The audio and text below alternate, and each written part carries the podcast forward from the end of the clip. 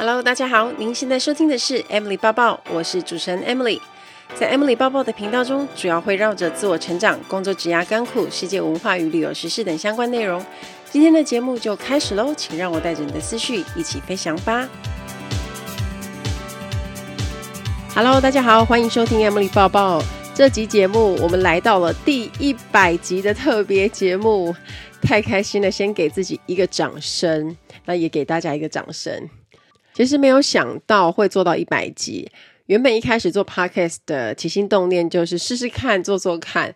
然后，但是做了之后得到很不错的回馈，然后大家也很支持，所以就一路这样做下来了。其实蛮有成就感的，因为做 podcast 跟 po 文不太一样。每天在脸书上 po 文章，对我来说这件事是习惯，所以已经比较简单了。只要我有文字、有照片，检查没有问题就可以发出去。但是做 podcast，我要先设计大纲，我要决定要讲什么主题，接着要录音，再来进剪辑，还要写节目的文案标题，最后再上传排程。那这些有很多的工作，所以对我来说，做 podcast 比较像是在做一个。真的节目一样，而且是很用心做的节目。我因为做了 Podcast 才知道，原来做一个节目是很不简单的。呃，即便它是广播节目，其实都要非常的用心安排那个流程，不只是单单聊天而已。那说真的，因为 Emily 包包的节目让我看了更多的书，我觉得也是一种强迫阅读的感觉。那我也因为有一些访谈，那更深层的认识这一些每一位曾经在节目出现的人啊，对我来说也是非常有意义。好，那今天的特别节目就是要让大家问到饱。那我先讲一下，我这个礼拜真的是水深火热。大家知道我最近在录线上课程的内容嘛？因为募资结束就要录课程，然后这两个礼拜我每天其实都一直在写课程内容的逐字稿。为什么呢？因为我得要把内容安排好，然后才有办法去优化。那除了要优化以外，我还要去特别去思考说，因为我有一些是分开拍的，就有我有请模特要当示范、当范例嘛，所以我要怎么安排那个 flow，我要怎么样安排课程的内容，然后让学生能够更了解我想要传达的意思。那像这些其实都很花时间。我上个礼拜几乎每一天都是打到早上四点我才去睡觉，因为内容真的太多了。那打逐字稿有一个好处是。到时候，呃，节目后置的时候，啊，不是节目课程内容后置的时候，因为也要上字幕，那这些字幕，我的这些内容就可以直接拿去给那个制作团队，他们就做字幕，那他们在剪辑的时候也方便许多，所以一连串有非常多的工作，我自己真的下去做一个线上课程，我才了解，真的很不容易。尤其是我还在拍摄前一天还两天才把所有的内容都打完，我一看有五万多字，整个差几千字我就可以再出一本书了，而且是跟我之前出的那一本《空服员应考特训班》是很不一样的内容，我就觉得哇塞，又完成了一个人生重要的里程碑。然后我在拍摄那一天要得到导演的称赞，因为他把我的脚本全部印出来。他说：“Emily，这是你自己做的吗？全部？”然后就说：“对啊。”然后他就说：“很厉害，这个很厉害耶！”他很少看到老师会做这一件事情。然后我就说：“这不是应该的吗？这样子拍摄起来不是会更方便，然后大家更清楚流程怎么走？然后我们在拍摄会比较快。”然后他立刻就跟我讲说：“诶，我觉得你可以。”出一个课程，线上课程教大家怎么做线上课程，然后我就说哇，这是很大的称赞，所以我也很开心。那我们那一天在拍摄的时候，其实他抓了八个小时，希望我们一整天可以拍完嘛。因为正常来说，课程内容都呃，课程内容假设是两个小时，拍摄就要做四个小时，就是双倍这样去推。那他很怕我们那天其实拍不完，可是。我们一天就拍完了，而且我还提早了，呃，大概有一个多小时收工。然后他他就整个觉得不可思议，然后我们甚至还多了一点时间去讨论后面的剪辑的内容。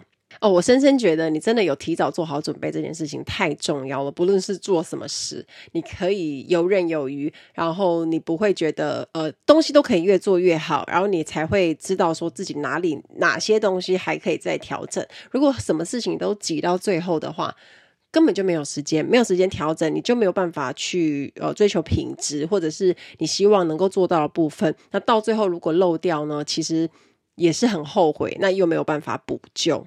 导演他看到我第二章的课程在讲履历自传的时候，他就说。诶，我觉得你这个含金量真的很高诶，然后他就非常同意内容，而且他觉得可以有很多的做笔记的东西，然后他就说你真的卖得很便宜，我听到就觉得很开心。所以如果有买我的线上课程的朋友们呢，你们可以期待一下，那在六月十四，大家就可以收看到全部线上课程的内容。好的，接下来来回答大家的题目。啊，因为我在 IG 跟铁粉社团中有丢匿名表单，让各位听众可以问问题，也收到一些我自己没有思考过的问题，觉得蛮有趣的。那大多的问题都是从职场、爱情、生活等等。那接下来回答大家。首先这一题关于择偶条件，喜欢什么样的男生？我有看到好几个人都有提问呢，大家应该很好奇是不是？我自己喜欢成熟、个性比较 man 的男生啊，我希望他是有才华。才华指的是他会某一部分的专业，那是他擅长的东西，也要具有责任感，说到做到类型的那一种，然后有明确三年到五年的人生规划。我也觉得有上进心这点很重要。我之前曾经跟我一个好朋友分享过这一件事。他很讶异，因为他说身边的男生几乎都没有有上进心这个特质。那不晓得大家会不会对有上进心这一点有一点点疑惑？就是它代表的是什么？我觉得上进心除了包括愿意学习、有抗压力、有清楚的人生目标。也要有对未来的明确愿景，也就是他知道自己在干嘛，所以他会去努力追求他想要的生活。以上我提到的这些东西，我觉得它都是有一点连带关系的。那为什么对女生来说这个特质很重要？因为这是很正向的特质，它不只会影响他自己，更会影响身边的人。那你想想看，如果你的另一半或是队友是这样子的人的话，彼此是可以相辅相成，朝着目标前进的。我觉得一句话讲得很好，诶，你或许不需要另一半他来帮你遮风挡雨，可是至少他也不要带风雨给你。所以我深深觉得这个特质是很重要的。请问 Emily 未来创业你会想做什么类型的呢？我现在是做自己的品牌，然后做线上课程。那如果未来有机会，我会希望可以卖自己的东西。那我一直在思考摸索我自己要卖什么，或者是我适合想要卖什么。我后来觉得跟旅行相关的东西，比如说行李箱是很不错的选择。我对这个东西特别有 feel，可能是 因为职业的关系，也常常接触它，然后看过了很多种，对行李箱很有心得吧。所以我觉得这或许是一个可以发展的方向。那如果大家觉得有什么不错的 idea，也可以提供一些意见给我。想问如何克服害怕自己不够特别？不论在考试、学业、工作，我们就一直在追求特别。在美国女孩里面有一句话说：“Better is different。”那不够特别，让这个听众很焦虑。嗯，我觉得特别与否是不是你自己去判断的？你是用什么样的基准？那我觉得。多半都是跟别人比较吧。可是如果这样做，你都会一直处于很害怕跟焦虑当中。我最近看到一本书，有写一句话很有道理。他说：“进入社群媒体的时代，我们更轻易观赏到他人的生活，却也更轻易的否定自己的人生，因为你会去跟人家比较。”那对我来说，我自己追求的就不是特别，是更好，是一种进步。我不是跟别人比，是跟自己比，因为我会知道自己的强项跟弱项在哪里，所以我就把焦点放在如何在擅长的领域有更好的发挥。就是我之前跟大家分享过关于天赋的这个议题嘛，它其实是像一样的概念。那相信自己有能力完成自己的目标，然后。比较重要的会是你有行动跟改变的力量，我会勇于尝试，可是也有能力接受自己的失败，那我不会因为挫折否定自己全盘的努力。那我觉得，其实你更想要知道的，应该是自己有哪些独特之处，那也许还没有找到，所以觉得很害怕跟焦虑。那我会建议你把重点放在和自己好好的相处，了解自己，而不是花时间跟别人比，或是你一直在追求别人的认同感，觉得你很棒这样的感觉。你就会提升自我价值感。那很多时候，人生最大的阻碍，其实都是自己跟自己内心的战争。如果能够学会支持自己，多肯定自我，就会觉得其实自己是 good enough，足够好了。这边送给这位听众。接下来有一位来自香港的朋友叫 Mandy，他说：“好想知道 Emily 从事空服员那么多年以来，曾经有没有过不想再干了辞职的念头？但是二零二零不接受新合约那一次不算的话，有没有在什么样的情况下？是什么支持我继续热情的对待工作？”有啊，其实做到很累的时候，都会有想辞职的念头。因为当时我是边飞行边经营自媒体，那我常常为了要兼顾两边，要香港、台湾跑，搞得自己超出负荷，非常累。那因为体力。呃，飞机上又是体力活，然后当班客人又麻烦的话，我就会因为累而烦躁。那有一次我在收餐的时候，在那边一边叠餐盘一边弄进去，其实我就越来越暴躁。那我就想说，为什么要这么累啊？很不想飞耶，然后就要不要干脆就辞职算了。然后那一阵子在飞长班之前，也都会有一些长班的忧郁感。所以那一段时间，其实我尽量我知道自己的状况之后，我就尽量少飞，去调试自己的心情。我觉得可能除了因为当时时间分配比较乱，然后做不来以外，还有是职业倦怠的因素。但我认为那些事都很正常，可能也跟很多的听众一样。你当你自己在工作岗位太久的时候，会觉得好像橡皮筋拉很久了，它是弹性疲乏一样。所以有一阵子，我自己也是请无薪假，就是把脚步放慢，调试自己的心情，然后去想想看，说自己到底是不是还要想要再继续飞。那我自己喜欢空服员的工作，除了它可以四处跑以外，还是有蛮多是。变动的性质，因为我本人就是一个 变动的人，我喜欢不再固定一个地方，我喜欢跑来跑去。然后在空服员这个工作，我可以碰到一些新的人、新的故事，甚至有很多人生的体验，所以才会有一直有一些不间断的热情吧。有人问说，很佩服你每件事情都做得很棒，很不怕面对新的挑战。他想问说，如何同时维持每种语言都很棒，包括英文、西班牙文、广东话、韩文，而且你怎么你这么忙，如何能够挤出时间学新语言？那第二个问题是，每周或者是每周固定更新 Podcast，每天固定更新 FB。中途是否会想要停更？如何维持动力，坚持下去？那随着年纪增长，学习某些事物，会不会觉得自己年纪太大、太晚了，来不及？我是怎么克服的？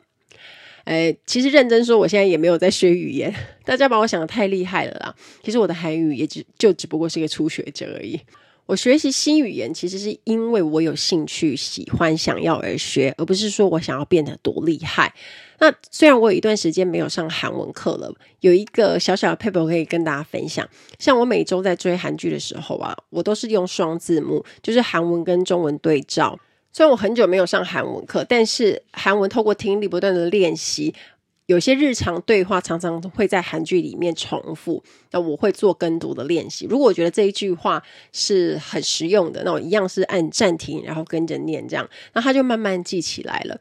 很多字我也不知道是什么意思，可是听久了你就会知道。我想这就是嗯学语言的乐趣，然后你不需要有压力，你就可以学得好。而且其实过程应该更重要的是乐在学习，你会觉得这个过程非常好玩，然后你就会想要持续做这件事情，是反而比学得好来的重要许多。脸书每天更新呢，对我来说是一种习惯，所以。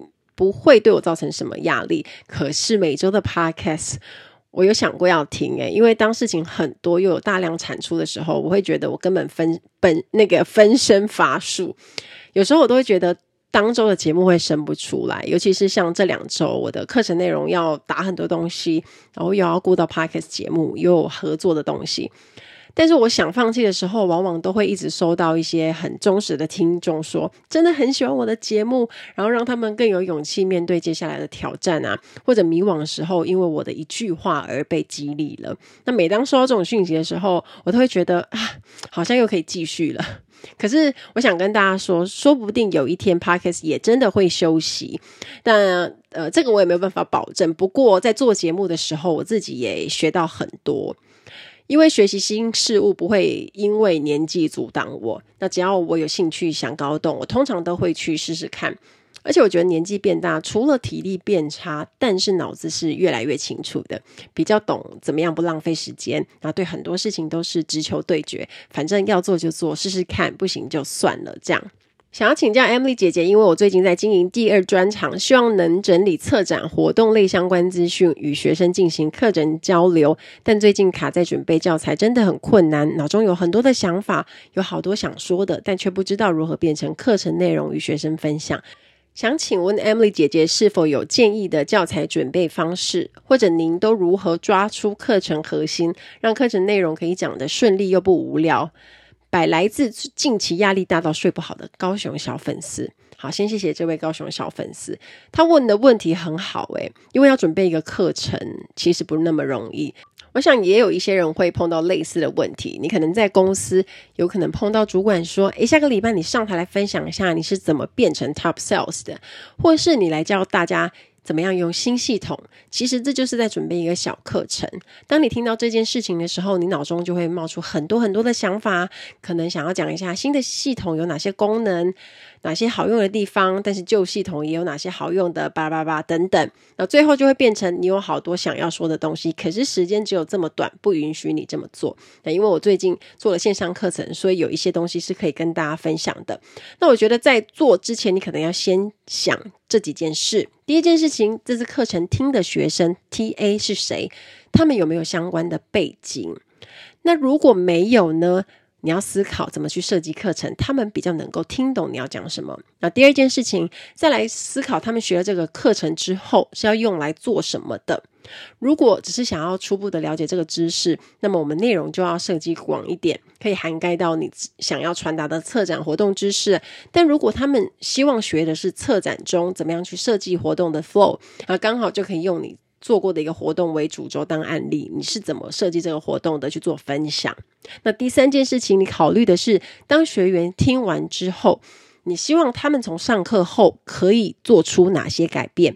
也就是他们可以学会到什么样的程度？这样你在思考设计课程的时候，目标确定了，就比较不会偏掉。那你这样想呢？你也会关系到你的课程强度哦，比如说是要难一点点，还是要容易一点点？那我给你一个收敛想法的小 paper。如果你有看过我脸书的贴文或是 IG 的动态，在准备课程的时候，我喜欢用那个便利贴来当工具。啊，先用三分钟的时间，把你想到跟这门课有关的东西全部写在便利贴上。那一个 idea 贴一张，建议会建议你要写超过三十张，就是三十个 idea。再来，我们再把这些便利贴做分类，同样类型的分在一个大项目中。那建议一门课主要就是三个大项目就好了，因为太多学生是听不完的，也没有办法吸收。然后我们把这三个项目做排序，就是先讲哪一个，再来讲第二个、第三个。中间你会碰到没有办法分类的，那我们就先把它摆在一边，不要贪心的说，哦，我一定要全部的内容都讲到。如果是重要的提醒，我们也可以摆在课程最后的 Q&A 时间，你用问题集的方式来回答就好了。也希望这个小粉丝不要太有压力。我的经验是，课程设计如果你做得够扎实，上课那天都不会太有问题。我先预祝你的活动顺利喽。有一个粉丝很可爱，他说想考机长要怎么做准备，有什么建议呢？我发觉啊，我分享了很多关于职场的东西，然后各行各业就会开始来问我说要考什么，要做什么准备。我即便不是机长，但我知道考机长应该有很多的东西要做功课。你可以先网络好好的爬文，因为有很多人去考过的经验都会分享，把功课做好做满。厘清自己的需求，去确认自己的目标，是不是真的想要考，还是只是当你做了很多的功课，然后你发现哇，好像很难，然后好像就是跟自己想象的不太一样的时候，那可能你的目标又会改了。所以我觉得，首先应该是先厘清自己的需求，那确定之后再开始去做相关的准备。我之后也会分享一篇关于考机长的流程，也是。其他的朋友跟我分享的，然后我做一个整理，那到时候你就可以看咯。有人问，如果你正在做一件家里不认同的事情，你怎么办呢？你要努力往自己的方向，还是怎么做？因为我也想经营个人品牌，可是家人说现在的工作稳定也很好，叫他不要想太多。我还是希望自己的未来自己创造，可是不被家人理解的心很受伤。我的想法是，你想做个人品牌，跟你的工作稳定本身是没有冲突的，它是两件事情。你可以同时做啊。嗯，不被理解是蛮难过的，没错。可是别人的意见就是参考而已，不应该去影响你的判断跟决定，因为那是你自己的人生。那我觉得你有自己要创造自己未来的信念是很好的，所以你就努力去做吧，然后就试试看能够做到什么程度。Emily，我上次在五十集有问过你。韩国语学堂的问题，其实一开始是因为太久没有见到男友，所以决定用语言学校的签证来韩国。我后来真的来了，本来只是想待个半年就回台湾继续工作，结果来韩国之后发现我很喜欢这里的环境，韩文学习的部分也很喜欢，就想说既然都来了，就学到可以日常沟通的程度吧。那现在也很希望有机会可以在韩国工作。不过来韩国之后，跟男友的父母更亲近，他们很希望我们赶快结婚。可是男友比我大了六岁，他我不想这么早结婚。第一点是，我觉得现在二十六岁结婚还太早。第二就是，我还是在准备考空服员，是不是结婚了就不太容易考上呢？虽然男友爸妈都很支持我的梦想，但是每一次跟他们说要去考空服，都觉得有点尴尬。先来回复你的问题，如果结婚了，是不是就不太容易考上呢？我觉得。不至于啦，我觉得不会耶。总之，你就是去考考看。可能很多人都会对考空服有很多的迷思跟想象，那这些东西其实都是猜测的，或者是从以前社会流传下来的。包括哦，一定要年轻才考得上啊，包括一定要高挑啊，或者是说哦，一定要单身啊。这些对现在的航空公司来说，应该不会是最主要的考量的条件，还是要看各位在面试当中的表现吧。我觉得这个还比较重要。那希望这个朋友还是要去试试看。那尤其现在有一些招考的机会，未来可能也会有更多。那既然是你想做的事情，那就努力试试看吧。有一位粉丝说：“我偶然听到你的 podcast，让我又激起报考空服员的斗志。疫情之前，我也有去面试几家航空公司，有考过国内的，也有大陆的，但是有些在第一关就被刷掉，有些有到第二关。我知道我自己的问题在哪边，除了英文不好。”也还有自信的问题。之前有个航空公司的 HR 主管，他也直接说我没有自信。那我听到你的节目之后，我有按照上面的做法慢慢改进。我现在有正职的工作，但是我还是很想考空服员，因为这是我一直以来的梦想。我开始准备想考空服后，我深深发现时间不够用的问题。第一，我要准备考古题练习；第二，我每天要听 VoiceTube 的习惯，通勤时间或是中午吃饭，回家后我会抄写到我的本子，一边背诵一边练习写字，反复的阅读跟朗诵。那我多译也只有六百七十，这是我很挫折的，因为这会让我一直想到我之前去华航面试缴交资料的时候，直接被请出去，因为我是参加学校考试的，不是外面考试的多译，所以华航当时不接受，我就直接爆泪出场。那我想请问一下呢，我该怎么样做时间的分配？谢谢你一直以来的陪伴。我们能改变的就只有自己。如果我们不改变，什么都不会改变。这是我一直坚持的信念。这位听众就是典型的很努力提升自己的朋友。我觉得，因为我的节目让大家有这样的想法跟激励的作用，我也很开心。那我觉得，当你发现自己的时间都被塞满的话，就是要取舍吧。目前来说，对你自己最重要的是什么？以那个为优先。假设是加强英文，除了工作以外，你就把时间优先排给他。但是你也不要贪心，就是我又要读这个，又要读那个，又要怎么样？因为时间就是这么多，你还要休息，还要睡觉，还有其他的生活的事情要做，你也要留一些时间给休闲。所以以自己觉得可以负荷的量来做就好了。那前提是不要影响到你自己的正职工作为主。我们也不要贪心，说要在短时间内看到进步。那既然呢，时间就是这么多，那我们把时间拉长，然后慢慢努力，慢慢进步，这样子压力也不会太大。最后一个问题，请问 Emily 在飞行过程中得到的人生体悟？那这个问题以前我自己也问过自己很多次，所以我就得到一个结论。未来的你一定会感激现在拼命的自己，这是我后来在离职后不断想起的一句话。因为回想起我飞行的那几年，真的还算很努力。那即便我现在离开之后不是什么大成就，但我还是很感谢过去的种种挑战跟学习，所以成就了我的现在。最后也想要以这句话勉励现在很多很努力、很拼命的人，因为未来的你一定会很感激现在拼命的自己。